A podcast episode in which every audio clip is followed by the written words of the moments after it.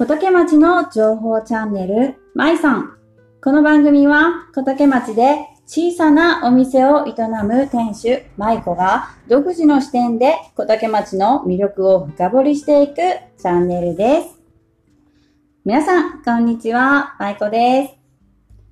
今日は、シャープ16の穴押しコーナーでゲストに出ていただいた白土さんの推しメンとしてご紹介していただきました。一滴さんをゲストにお迎えしてお届けしていきます。一滴さん、よろしくお願いします。よろしくお願いいたします。はい。まずは、一滴さんのご紹介をしたいと思います。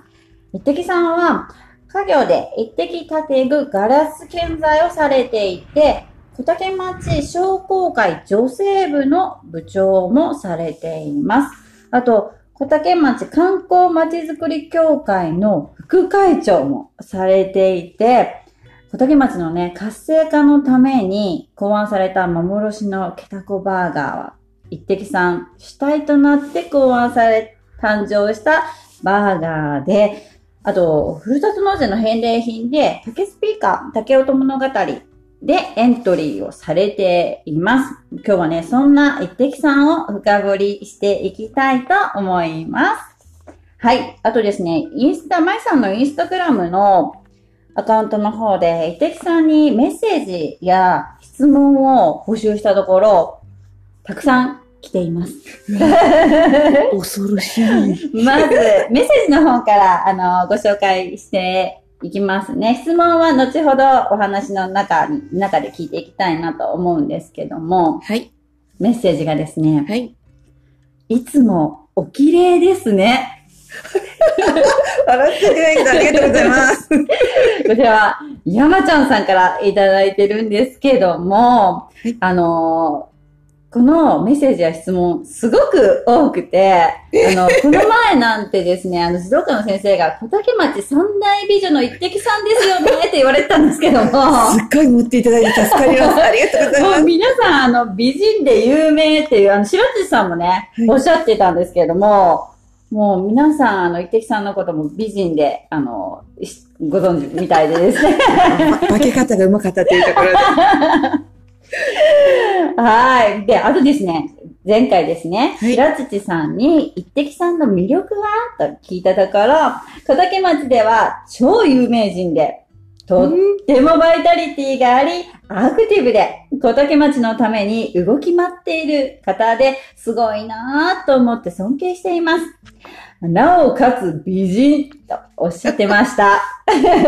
白土さんの推しメンとして紹介されましたが、一滴さん、白土さんに一言メッセージお願いしますはい。しんごちゃんご紹介ありがとうございました。来年こそは小竹山笠ができますように願っています。しんごちゃんの太鼓が聞けますように。す。私も聞きたいです。ぜひ来年は私もね、あの、生で見たことがないので、なんですそうなんですよ。白土さんのあの YouTube チャンネルで、山笠さんの雰囲気を見て、それでもすごいなと思ったのはで、いきっと生で見るともっとね、そうですね。迫力があるんじゃないかなと思って、はいぜひぜひ今から楽しみにしています。はい。で、早速ですが、一滴さんを深掘りしていきたいと思います。もうね、一滴さん、あの、聞きたいこと山ほどあるんですけども、もう本当どれから聞こうかなって感じなんですけども、もう一滴さん、あのね、本当小竹町の活性化のためにね、もうすごくたくさんのね、あの、事業というか、あの、ね、まちづくり協会もそうですし、商工会の女性部もそうですし、たくさん活動的にされてます。で、先ほどもね、あの、ちょっと言ったんですけども、あの、小竹町の活性化のために考案されたケタコバーガー。皆さんご存知ですかね？これ、あの、ケタコバーガーね、イベントのね、時だけの販売にはなるんですけども、私もね、1周年、あの、お店の1周年の時に、あの、その日だけの販売で、販売させて、あの、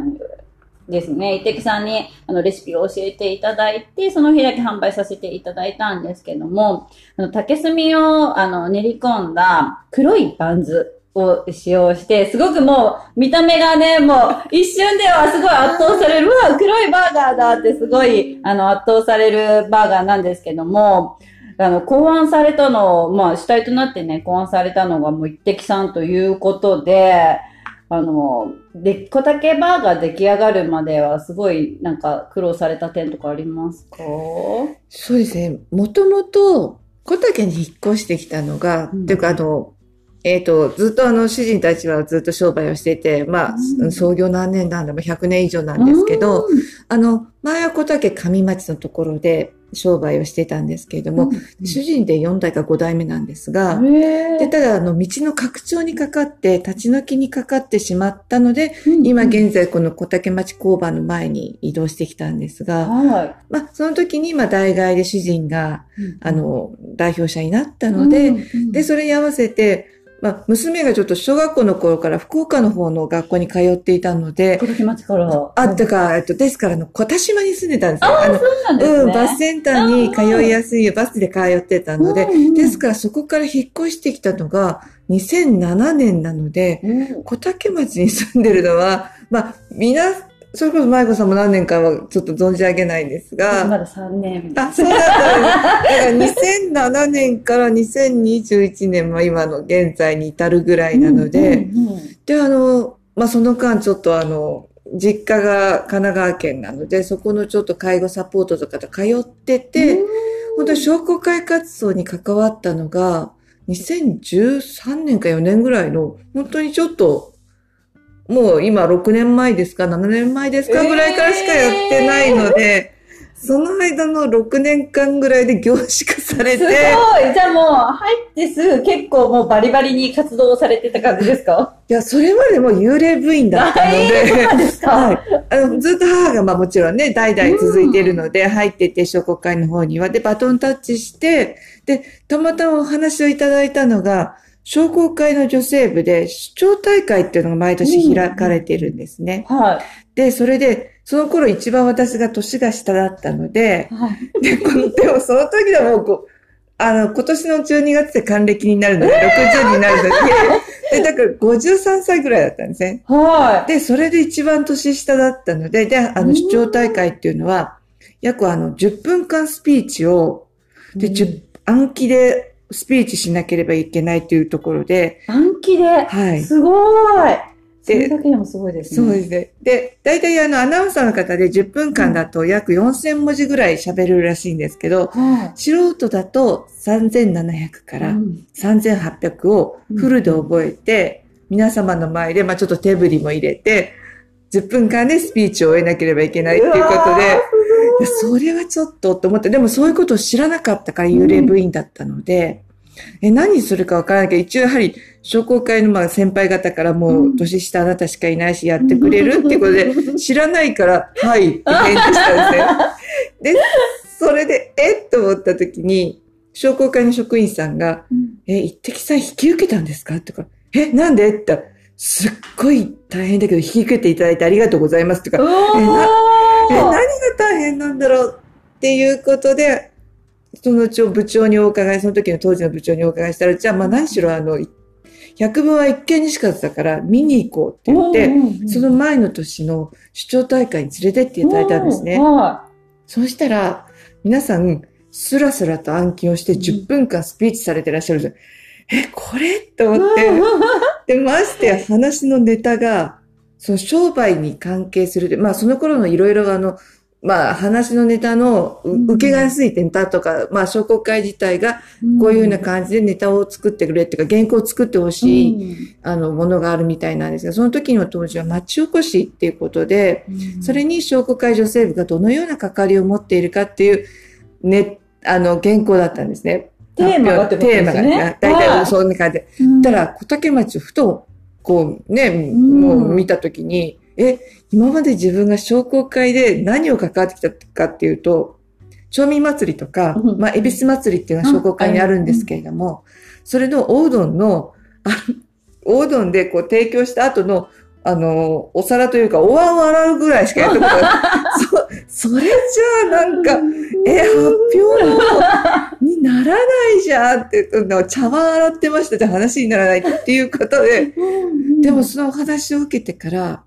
1年ちょっとしかなかったんですね。でも直にその福岡大会で話するまで。。で、えっと思って、じゃあ何の1年間で何をするんだっていうことになった時に、わあ、これ困ったな。でも商工会の女性部として活躍しているのは、その町民祭りと、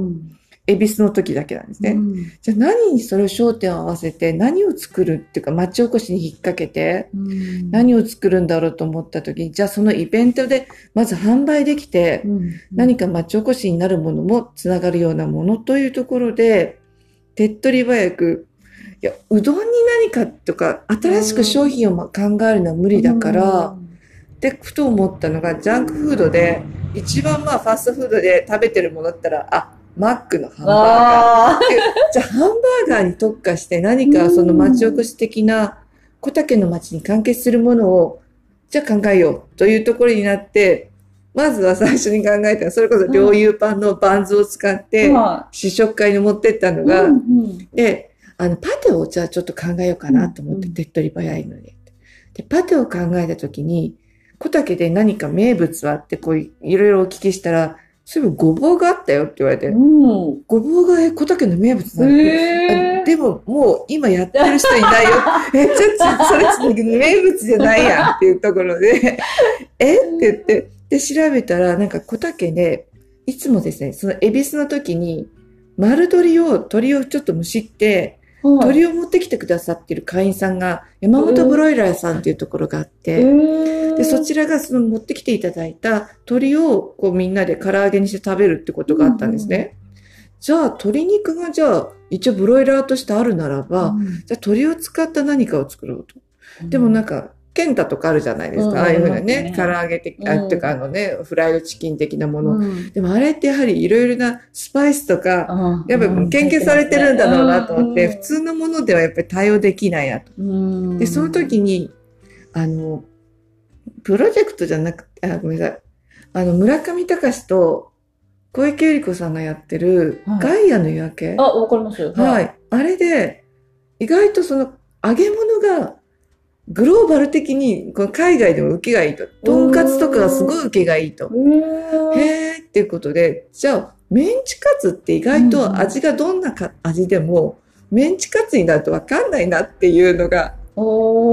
て、そのガイアの夜明けをヒントに、じゃあメンチカツ作ろうと。うんうんでと取引だし安いし、うん単価が安いだろうという予想とともに。で、まず作ったんですけど、普通のメンチカツなんですね。やっぱりそれだとね、取引のメンチカツだとうんちょっとさっぱりして、あの、うん女の方にはカロリーは上がるけど、うん中は意外と低いっていう感じだった。うんじゃあこれでも特色にならないやん。うんじゃあその小竹町の竹で、まあ竹って言ったら竹の子？あーっていうもうもう本当に簡単な、もう、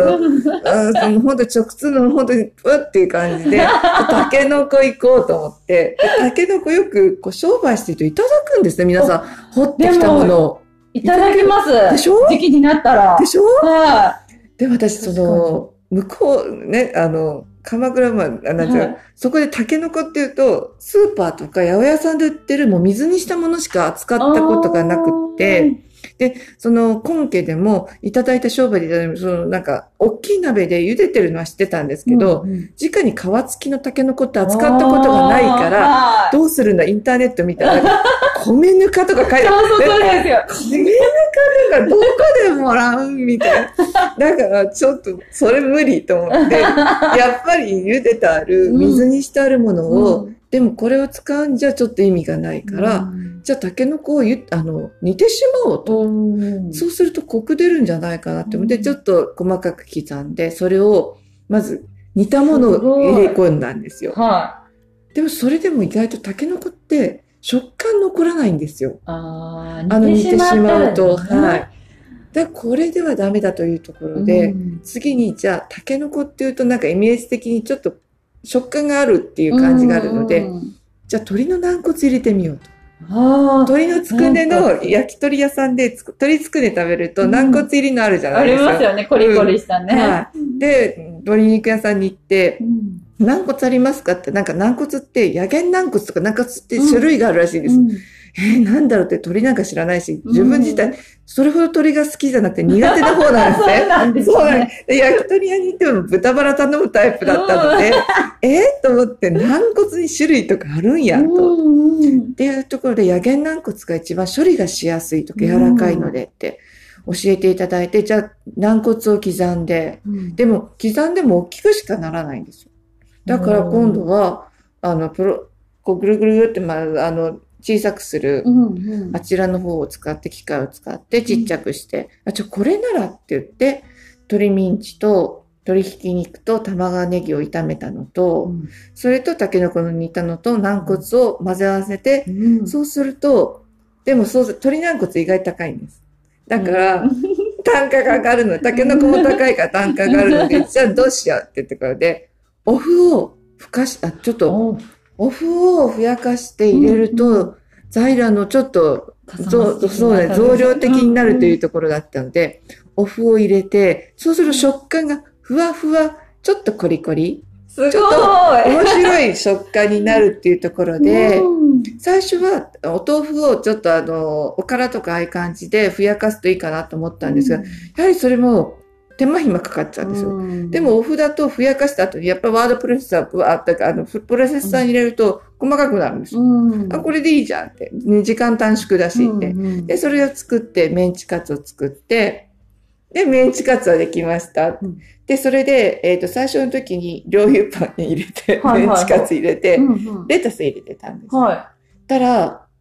レタスは、イベントごとには生野菜はい禁止という事項に引っかかるというところで、で、まず、バンズが普通のパンだとあんまり特色ないよねっていうことになって、で、その時またインターネットで調べたら、竹炭が食用の添加剤として使えると。じゃあこれ添加剤してみようと。うわーっていうところになって、今度は知り合いのパン屋さんにバンズを作ってもらったんですね。うんてかあのパン教室をやってらっしゃるお嬢ちゃまがいて。って言ってって作ったら、竹炭入れると水分をちょっと、あの、水を多分含むんだと思うんで、うんうんもちもち感が逆にパンに広がって、うんあ、これいいねって。うんじゃあ、竹炭入りのパン、でも見た目悪いんですよ。真っ黒い真っ食黒ですよね。真っ黒い食感って、うん食感的に引くらしい。間食系は、食欲を引くっていうところで、うんうんじゃあこれダメだねって。じゃあ中身を工夫しようっていうところで、また系見たら、マルトケーランさんっていうのは小竹町にあるんですね。はい。で、ケーラン屋さんで卵売ってらっしゃる。うん。じゃあ目玉焼きを作ろうと。まあ、マックのとかね、うん、あります月見バーガーがあるうんっていうところでやったら、この丸くするのに、まず、この、まだ試食段階というか制作試作段階なので、丸のこの、機械を、機械っていうか、その輪っかを買ってくる、型を買ってくるのは、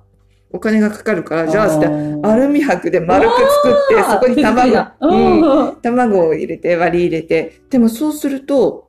焦げちゃうんですね。ちゃんと、あの、黄身までし、あの、黄身まで、あの、火が通らないと、保健所の許可が下りない。じゃゃあこれを崩してって言って、ちょっと崩して、うん。あ、じゃあ通るねって。あ、じゃあこれを入れようと。で、でもやっぱり色が悪いです。白黒と。あーチャリーと緑が欲しいですよね。で野菜が多分入れたいっていう先輩方のご意見で、でもレタスを、じゃあレタス湯通ししたんです。でもレタス湯通しすると、なんかシャキ感ないし水っぽくなっちゃうんです。じゃあ今度は、キャベツを千切りにして、うんうんまたこれ湯通ししたね。だから今度、その、あこれもまた良くないんですね。やっぱりえーキャベツの千切りなので、いくらちょっとさっとでも、うん。食感がなんかやっぱり変わるじゃあというところで、じゃあアメリカンクラブハウスサンドにトマト焼いてんじゃんじゃあトマトを輪切りにして焼こうと。うん。そうしたら火が通ったってことで、うん。でもちょっと水っぽくはなるけれども、じゃあ、あの、種を抜いたらどう？そうするーとちょっと水っぽく、まあ本当にもうだから試行錯誤でもってっていうところで、卵、あの、トマトを焼いて、焼きトマトを入れたら、うん。あ、これ意外とさっぱりして食べれるね。うん。じゃあ最後はソースになって、うわー、すごでソース何する？って。い。うんうん。で、ウースターソースだけだと、メンチカツって途中ね、とんかつ系とあか、やっぱりソース、醤油じゃないねって言って。じゃあ、ちょっとそのレトロ感を出して昭和感を出すために、甘辛のソースどうと。んそれとやっぱり九州なので、うん甘辛い食感はお好きなので、あうん食感っていうか味がお好きなので、うんじゃあ甘辛でいこう。ということでソースを作って、で、それで、ソースもただこうつけるだけだと、あ、垂れちゃうよって。うんうわ、じゃあちょっと片栗粉入れようって。片栗粉を入れて、とろっとさせて、えっていうことで、やっと出来上がったものが、あの、ケタコバーガーだったんですね。うわーめちゃくちゃ、出来上がるまでってどれくらいの期間かかったんですか？えっ、と、実はその、ケタコバーガーを、まず試食を先輩方にしていただいたら、うんあんまり反応良くなかったんですよ。で、あ、ダメだなと思って、うん。で、その間になんか、発表してくれっていう話も途絶えていたので、うんあ、発表ないんだと思ってて、たまたま職員さんが、あの、その、町民祭りで、いろいろな出し物していいみたいですけど、うん行ってきたてぐさんとして何か出されますか？ってうん。ブースをって言われて、え？じゃあ私さっきこの間みんなに試食してもらってあんまり評判良くなかったけど、あれ、ケタコバーガーっていうか、あのハンバーガー作って売ろうかなったら、いや、それもう女性部で売るように部長から言われてます。えー！そうなの？って言って、それがだから5月、あ、8月ぐらいに来て、じゃ、バタバタじゃあ、え、でもあれ全然普通の、そこの辺の、あのね、あの、量産されてるバンズ使ってるし、もっとあれをネタにするんだったら、込まなきゃ、もっと仕込み入れなきゃダメじゃんっていうことで、じゃあ仕込み入れるのに、え、でも、町民祭りって11月じゃない ?8 月、うん。あと、8月、8月にその話が9、10、11の。だから約3ヶ月で試行錯誤して、作品作って、もう本当にバタバタ作っバタバタですね、そのうん3ヶ月。て、でも成功しなきゃいけないんですよ。原稿となるには。うんだから成功させなきゃ。で、い何個売るって。えーでも100個ぐらい売れなかったら、成功にならないでしょ。うんじゃあ100個売りましょうと。で、100個売るのに作って、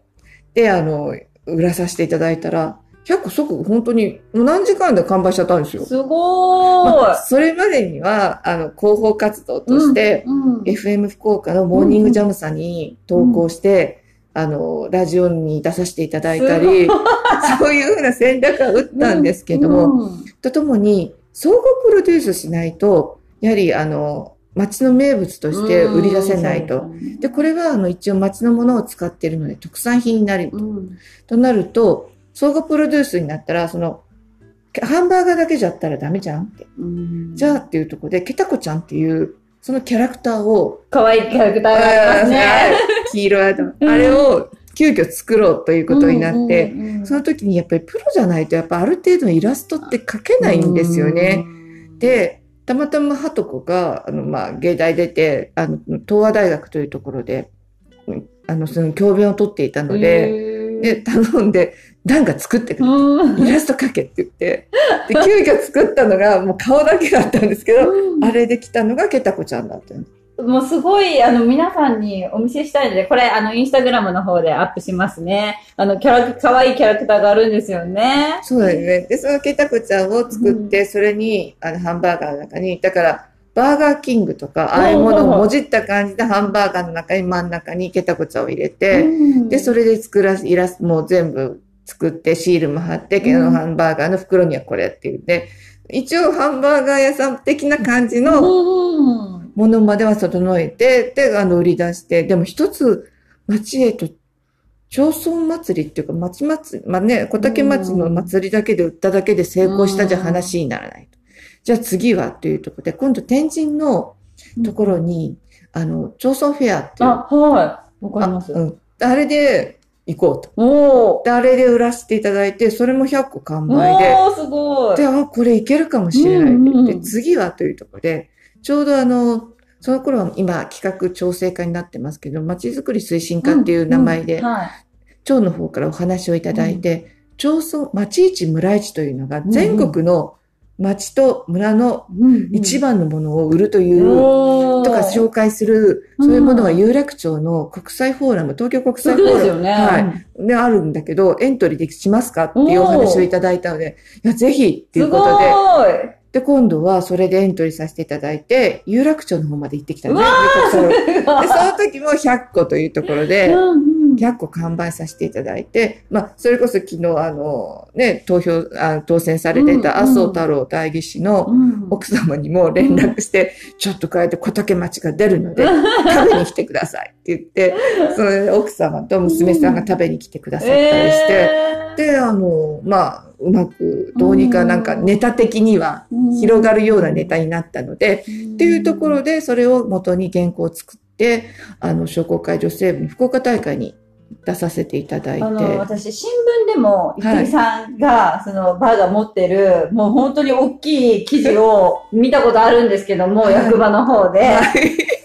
もう、それも宣伝活動の一つですよね。そうですね。だからもうプレスリリースなんて書いたことないんですけど、うんプレスリリースも各社に配って、うんやってくれって言って、やらせていただいて、で、そしたらなんか、ひょんなことで福岡大会で優勝させていただいたのでう、わー、すごーで、その時の公表っていうのがあるんですけど、はで西日本新聞の方が公表されて、いや、このイベントだけのものでは町おこしにならないですよ、と。いやっぱり常時販売できるものも、にもうスイッチをしていくというところが、この話の展開一つになりますから、うん。何か考えてください。とと言われてじゃあなん、でもそうすると全部また書き直しなんですよね。えーやっと3000何文字覚えたのにっていうことで、今度はその次に九州大会に向けて、はい。また福岡大会から九州大会に。はい。で九州と沖縄が一つの地区なんですけども、それに向けて、じゃあっていうところで、またインターネットし開げて、うん。なんか竹を使ったものって何かも竹しかもう竹しかない。よ。ね。小竹小竹といえばはい。で、それって言ってて、竹スピーカーがあったんですあね。はで、あの、商工会の方に尋ねたら、い。あの、一応これ特許取られてるのかとか、そういうふうな、あの、うんうん権利関係を調べてもらった。いや、実践してるものなので、特許は取られてないみたいです。じゃゃあ作っても大丈夫だね。うんうんということで、実は夫のいとこさんの旦那様が、あの、竹職人として小竹町で活躍されてるは田代さんだったのい。で、は田代さんのとこに持ってってすいません、こういう竹スピーカーってものがあるんですけれども、竹スピーカー作ってもらえますかい。って。うん田代さんも初めて見るものだったので、はえまあ、ちょっと試作作ってみようって言ってくださって、で、作っていただいたのが竹スピーカーだったんですい。ね。えの元だったんです。はで、これをじゃあ、あの、まあ、ケタコバーガーに伴って、ケタコスピーカーとして、じゃあ、あの、うん商工会の女性部で販売しましょう、はいというところだったんですけども、まあ、それのネタを作って、次に今度九州大会に行ったい。ら、うんまあそれでもちょっと優勝させていただいたすごい。ので、九州地区代表で、全国大会で。全国大会はいうわ全国大会に行かれて、あのー先日、幸せにね、ちょっとさらっと聞いたんですけど、全国大会は NHK ホールで開催されたということで、はいあのステージに立たれて、そうなんです。されたんですかね。そうありがたいことに、なんかあの、全国大会って各県都道府県を回ってるんですね。はで、ちょうど私その時に、全国大会東京都だと。え、NHK ホール？紅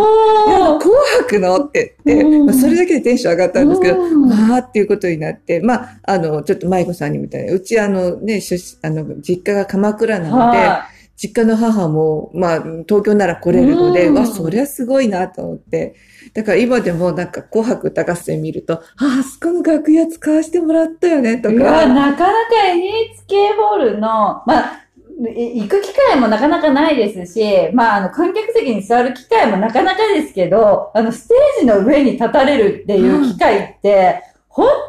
当に、本当に、限られた方々だけだと思うんですけど、もう本当になんかあの、よく紅白のあの歌手の方が、あ、バタバタの裏の口の、ありますよね。うんあそこで、ほんと本番前、あそこで練習したり、えー。楽屋とかも、あの、入り口も一つしか、あ、ってか、あの、舞台に上がるとこも一つなので、上手とかは、あ、ここで、あーっていう感じ。なんか、あーすごい、これだけでも一つの大さ、ね、うん。財産になったなと。思って、本当は、本当にメイドの土産って言って、言ってたぐらいだったんですけど、本当にそれでまあ、申し訳ない、最優秀賞は取れなかったんですけど、優秀賞いただいやて。で、まあそれをきっかけに、だから商工会も、初めてかか幽霊部員から一部女性部員として 活躍、活躍で活動させていただくようになったんですけども、うわ、じゃあもう、まあでも UAV ででもなかったとは思うんですけども、本当に上回ってました。その、もう何年間かでもうすごいあの凝縮されて、もう小竹町でね、もう今じゃもう有名人ということで、いやいやいやもう一滴さんって言ったら知らない方いらっしゃらないそういや、名前が珍しいからです。それは本当に夫のおかげで。もう、すごい、あの、一滴原さんももちろんそうなんですけども、あの、やっぱり小竹町の活性化のために、頑張ってらっしゃるっていうイメージの方が、皆さん今強いんじゃないかなと思うんですけど。ありがとうございます。もう、なんか、えその NHK ホールで、あの、立つことを、その、なんだろう、嬉しいとか楽しいとか、もう経験、その経験があって、あの、思える、一滴さんが素晴らしいなと思ってて、まずなんか、例えばまあね、九州大会優勝して、全国大会、NHK ホール、もうその時点で、無理無理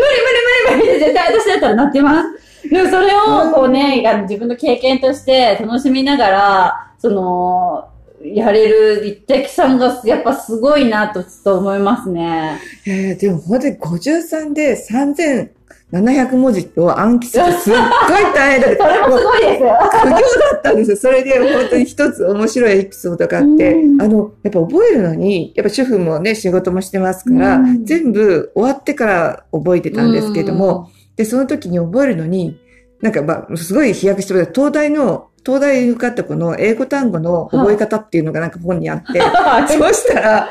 1ページから6ページ目で覚えたりするんじゃなくて、彼らは全部覚えるんですね。一応もう、ところ間違いようが、はい。一冊全部一応最初から最後までやり通すのを毎日やるって書いてあって、えー。暗記ってそういうことなんだと思って、なんか、もうイメージ的には、もう、例えば3行ずつとか、一区切りずつみたいなイメージありますよね。うん、じゃないっていうことを書いてあったので、じゃあこれもう本当、そうすごいやっぱり頭も全然それまで覚えたりとかしてないじゃないですか。うん学生からもすごい遠ざかって。じゃあと思って、それでやるのに、お風呂場で覚えてたんですね。はっていうのが、こう、やっぱりだんだん喉をやられるんですよ。あ、うん、声を出してると。で、出したこことないし、うんっていうこともあって。で、お風呂場だと蒸気があるので、うんお風呂場で覚えていたら、ある時、うち隣がガレージ吉田さんじゃあ、ないですか。はい。吉田さんの奥さんがご主人に、ねえ、なんかね、って、夜中に女の人の声が聞こえるんだけどね、なんかお化けじゃないと思うんだけど、なんかちょっと怖いっておっしゃったんですって。そしたら、吉田くんが、いや、あれ多分一滴さんの奥さんが夜中に覚えてんじゃねみたいなことをおっしゃったって言って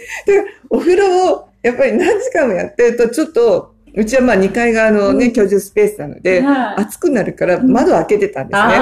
それで声が漏れて、うんうん多分それがお化けの女性が声になって、そのぐらいなんかお風呂場で2時間ぐらいやってたんですよ。しかも毎日ってなると、え、また聞こ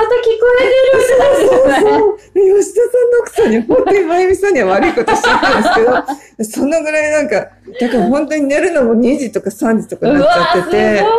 ーもそ。れをやったおかげで、うん毎日最初から最後まではい。絶対やってたんですね。何回も何回も。そのおかげで、まあ10分間スピーチも、うんそれなりにできるようになったんですけど、すごい大変だと思います。あの暗記は苦行でした。あー10分間ってなかなかですよね。あですね。の、緊張ってなかったんですか？その ?NHK でこう、やっぱり皆さんいらっしゃるわけじゃないですか。緊張、それなんか、くじ運が悪くて、私本当にタイミングブスって言われてるぐらい、娘に言われるぐらい、そう、そういうブスなんですよ。で、くじ運悪くて、一番目になっちゃったんですよ。おートップバッタその時点で、あ、もうこれないなって、もうやっぱり、やっぱりと、イメージ的に、うん。やっぱ後に行けば後に行くほど、うんそういう大会って記憶に残ーるじゃないですか。ああ一番目ないなと思って、もうこれはダメだなと思ったら、そこでなんかし試合放棄してたんですけど、で、やっぱ緊張しますーよ。うん。で、うん、緊張するし、で、あの、や、その時に気づいたんですけど、歌手の方ってここにインマイクつけてる、あは自分の声聞こえないんですね。あ、本当ですか、うん、舞台に立ってマイク通しちゃうと。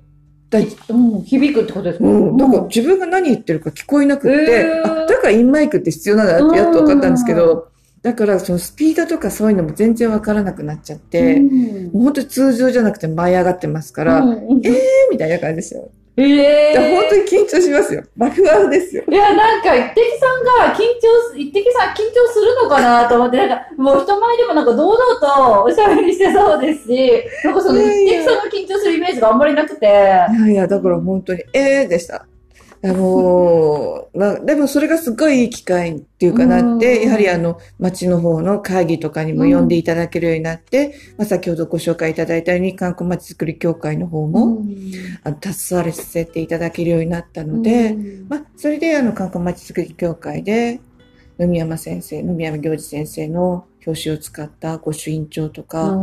それに伴ってあの、まあ、ここの長崎街道っていう私そういうあの鎌倉なので神社仏閣たくさん見てるんですけど、はい。この距離感で あんな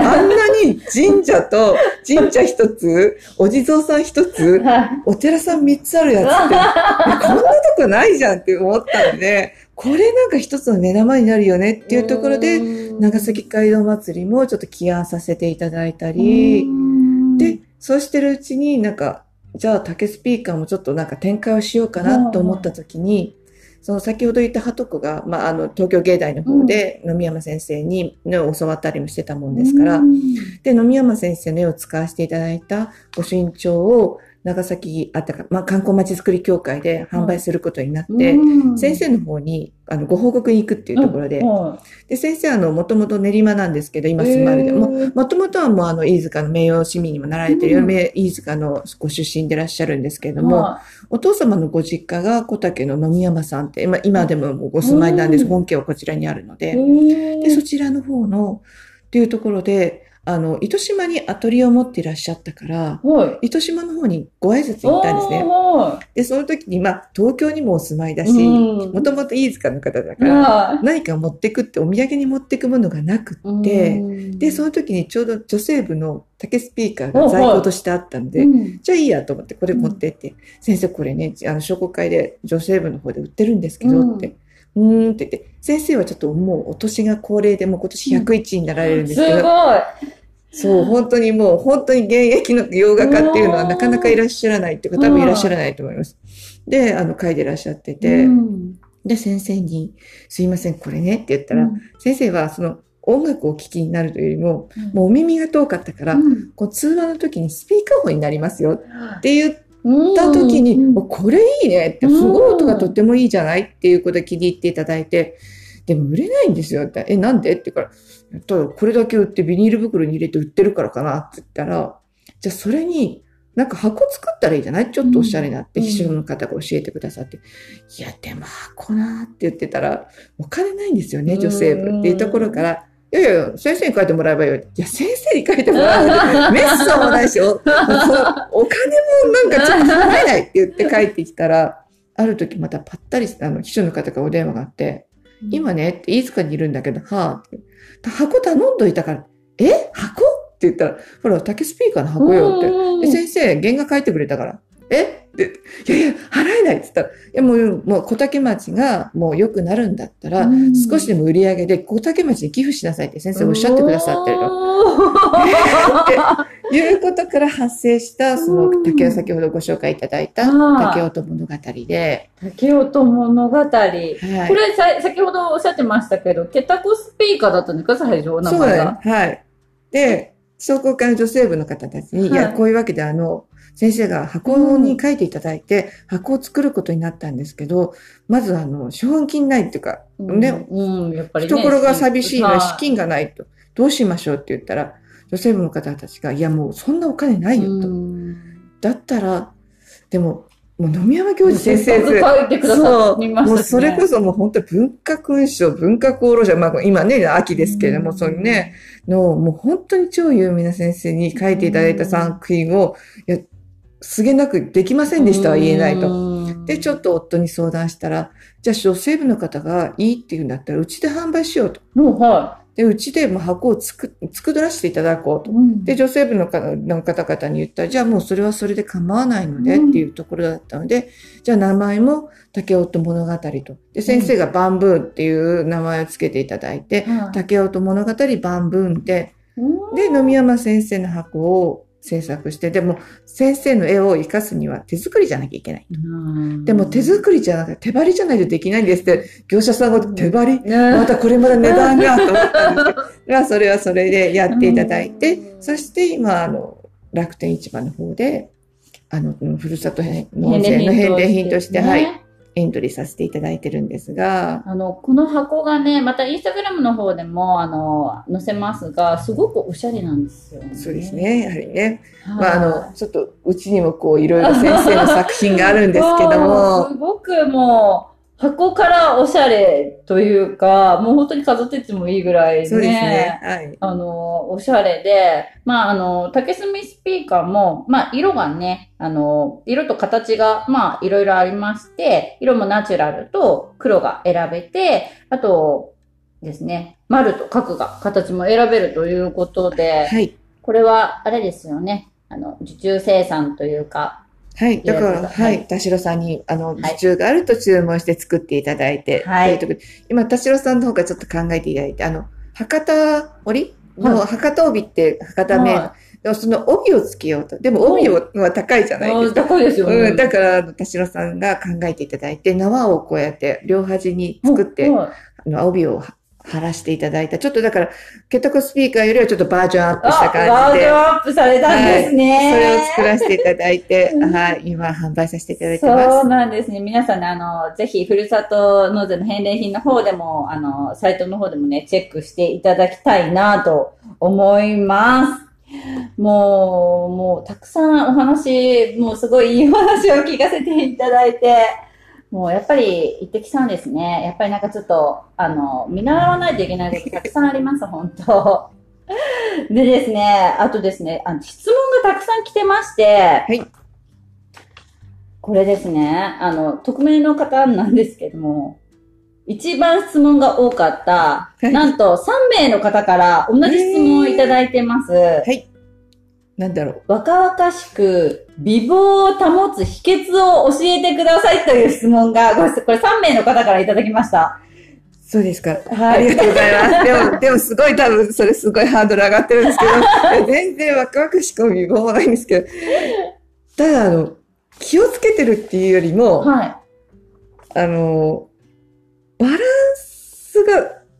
あの、バランスっていうことをすごい気をはつけてます。あ、食とかあ睡眠とかえっ、ですと、全部の、なんて言うんだろう。まあ、心技体というか、まあ、もう心が、うん心がメンタルが強ければ、例えば体も健康だと思うし、うん逆に体が健康になれば見る。あと、絵とかもそうなんですけかど、うんバランスが悪いものって、見てて不安になったり、不安定感を起こす気という気がして、だからピカソの絵とかもすごい抽象画で、うん。すごいいろんな、もう現代美術もそうですけれども、うん。やはりあの、不協和音の音楽もそうで、不協和音でも、やっぱ不協和音だけれども、バランスがいいから多分聞いてて耳障りがいいし、うん。見てても、その、バランスが悪い絵って、なんか不安感とか不安定感を覚えるんですね、見てると。うん。だからその、自分の中でバランスを取るっていうのをすごく心がけてるはいますね。ええなんかすごい深いんですけど。いやいやいや。だからそう、そうですね。だから、あの、まあ、今までもちょっとヨガとかもずっとやってたんですけど、やはりこんな感じでオンラインになったし、うん先ほども言った、ちょっと父や母の介護サポートもあって、ほん今までこの10年、12、3年、九州に月半分、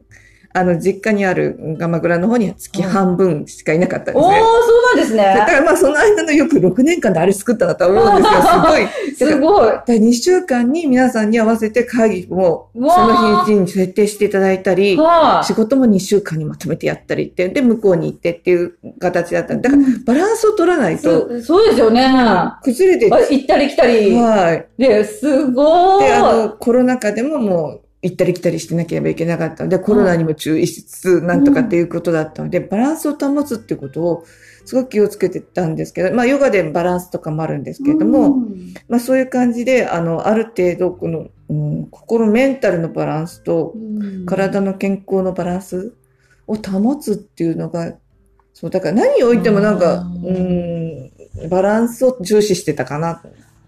すごい。ちょっと参考にさせていただきます。なんかこう、日々なんかわーってこう、やることたくさんでわーってなってて、でそのバランスとか考えたことなかったなと思って今聞きながら思いました。いやいや、何をして バランスですね。ちょっと、もうちょっと自分の生活見直したいと思います。あと次の質問がですね、はいこちらも匿名な方で、夫婦円満の秘訣を教えてくださいということですが、一滴さん。だからそれを夫婦円満っていうか、夫婦、夫婦を存ず、私たち夫婦を知ってらっしゃる方からあれだし、いや、うちは根本、あの、干渉しないんですね。お互いの干渉っていうか、っていうのが、あの、こちらの方に嫁いできた時から、主人は、JC って、脳型 JC っていう脳型青年会議所と、は商工会と、あとまあ自民党青年部とか、なんかもろもろい。なんか入ってて、週に2回ぐらい、うちにいるかなぐらいの方、人だったんですね。はで、私も嫁いできて全然何も知らい。ないし、うん。で、っていうところで、あの、干渉するまでもなくというか、ん。で、これの一番すごい不思議なエピソードで、ある方から、まあ、もうこの子の、もうあれですけど、行ってきたかせって言うんですけど、はい。主人は。あの、たかしちゃん、今日何時に福岡空港着くの？って言われて、え？空港？え？ど、ど、どこに行ってんですか？うちって言ったら、え？なんとかって海外の国名が入って、え？って海外行ってたんですか？って、そのぐらい知らない。ええそうなんですか、うん。珍しいですね。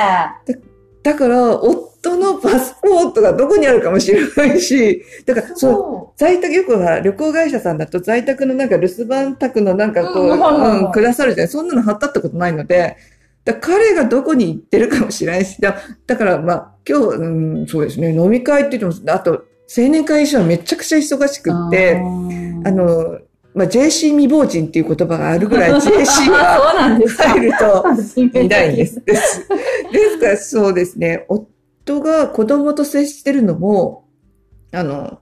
朝、その先ほど言ったように、小学校から福岡に行ってたので、バスセンターにうん朝送るというだけが娘との接点だったと思うんです。それ以外唯一のあの、父、娘の時間というか、はい。それ以外は本当に週に2日うちにいるかないか、週休2日じゃなくて週にいるかという。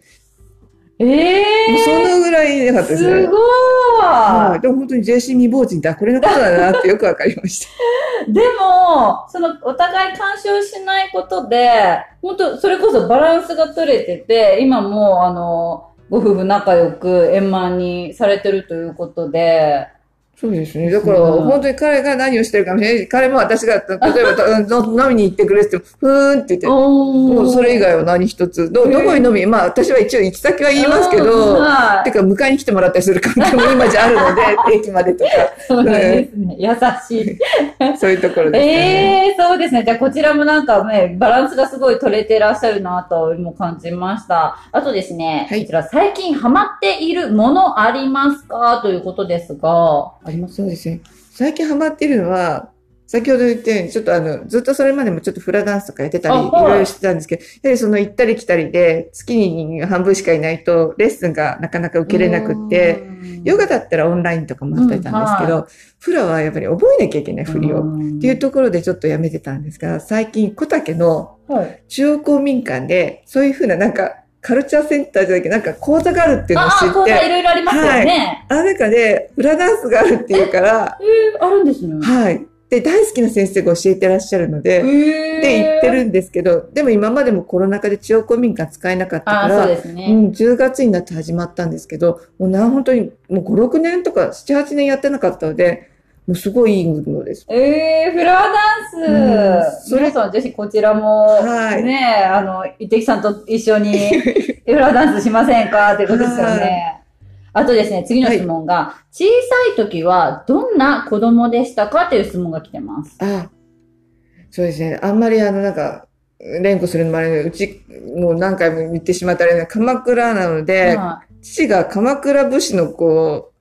あれなんですよね。武士だったらしいんですね、はい先祖が。だからずっと代々すっごい厳しくっいて、で、特にあの、長子だったというか、長女なんですが、長子なので、はい長子っていうのはすごい厳しく育てられるんですね。すごい厳しかったので、常に多分、きちんと生真面目だったと思います。生真面目な子だったと思いい ね、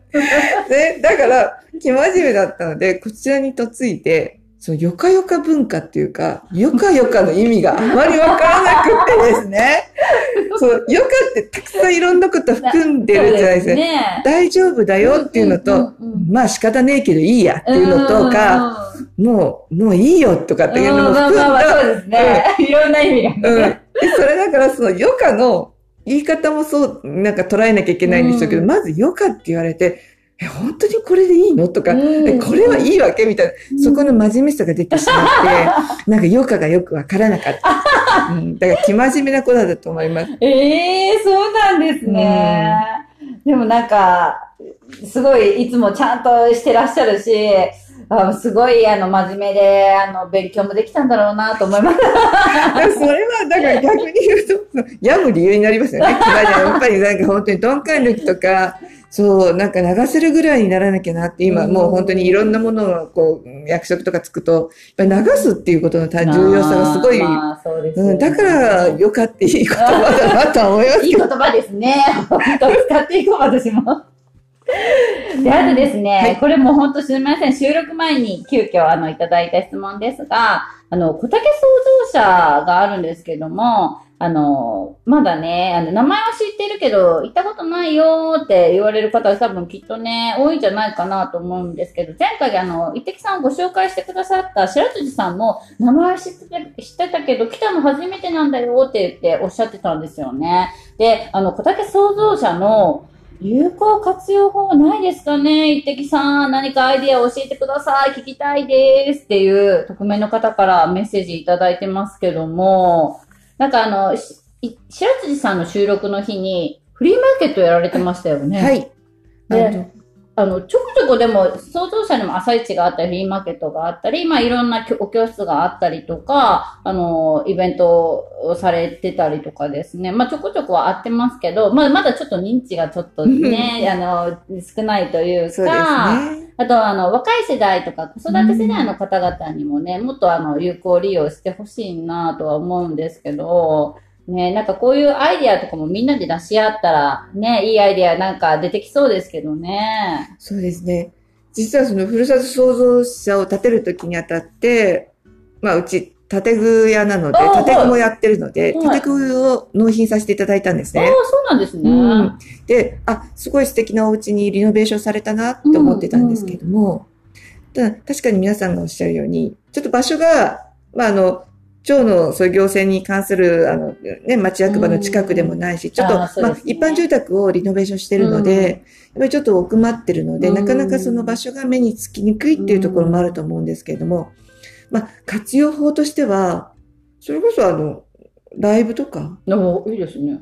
ちょっとライブとか、ですそれとか、あと、お茶室？お茶を立てる？あの、うんちょっとなんか前にね、もう選手みたいな、うん。中庭というか、綺麗ですもんね。うん。で、ああいうふうなお茶室的なお茶事をやって、うんお茶を振る舞って。だから、あの、お茶事って、あの、子供たちも面白いと思うんですよ。こう、まあ、あの、あわね、茶筅だ。なかなか、あの、体験する機会も少ないですし、あの、町民祭りの時に、ちょっと飲めますけど、うんうん。もう自分で立てるわけじゃないですし、うん。なかなか、あの、間近で見る機会って子供は少ないですよね、今の子たちは。はい。だからそんな感じで、まあ、読み聞かせは、まあ、もちろんやってらっしゃるところもあるんですうんまあ、読み聞かせの場所として、まずは、うん。まあ、でも、なかなかあの、場所っていうよりも、あの、お部屋数がやっぱり決まっているので、あーそうすね収容人数っていうところがあるとは思うんですけれども、あそこでライブはいいかと思いますけどね。そうですね。駐車場もね、あの結構止めれますよね。そうですね。ですね。うんなんかもっとかいい活用法がね、うんあって、アイディアもどんどん出たらいいですよね、活性化になって。うんそうですね。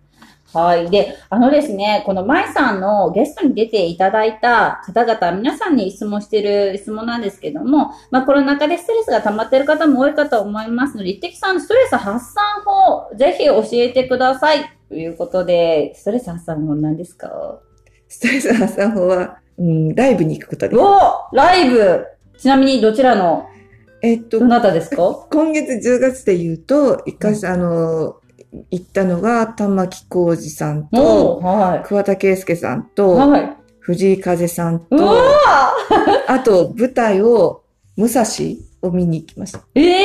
ー、すごい。そう。で、来月は、キングヌーと、若いですね。いやいや。ドリカムと、と博多座がうわ入ってる。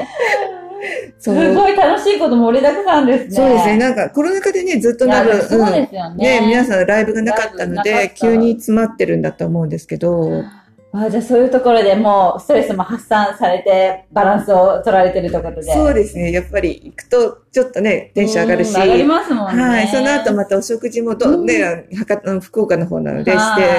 帰れるので、ちょっと気分転換に。ストレス発散になりますね。いやー、わ、若いキングヌ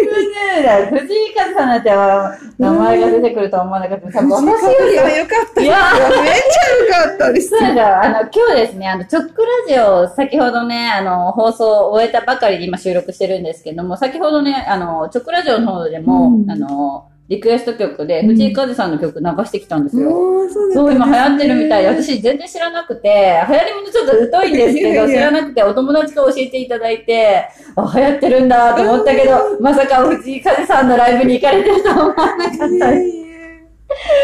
はい。やっぱりわ若さの秘訣は、でもそういうところですね、いてきさんのね。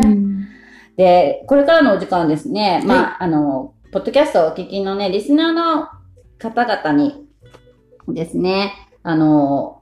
メッセージやお知らせ事何かあればと思うんですけども、はい。えっと、実はですね、はい、あの、私が先ほどから言ってます、小竹町商工会の方で、ふれあい商品券をあの、今、好評発売中なんですけれども、はい、これ皆様に本当にあの、よくいろいろ使っていただいて、で、当店でも行ってきたてガラス建材でももちろんふれあい商品券使いますけれども、うん、あの、11月の6日と7日、9時から16時まで、小竹町商工会であの、休日販売ということで売らせていただきます。はい。こちらは、町外の方でも買えますか、ね、はい。ただ、あの、一度今まで購入された方は、19日までは購入ができないんですけれども、はい。さらに第2弾としてですね、2回目購入解禁と臨時出張販売。こちらはあの、11月21日、9時からまあ売り切れしたい終了ということになっておりますが、小竹町中央公民館で2度目の購入を可能といたしました。じゃあ一度か5万円まで買った方でもまた買えるということですね。そうです。はい。まだ再度あの5万円までですけれども、買えます。うわ、私並びたいと思います。ありがとうございます。ただこれですね、あの、町内、こちらの方に関しましては、うん、再度購入は町内在住の方に限っておりまして、代理購入はできません。さらに、あの、もし、あの、身分証明書の方の提示も必要となりますので、あの、持ってらっしゃる免許証、保険証、後期高齢者医療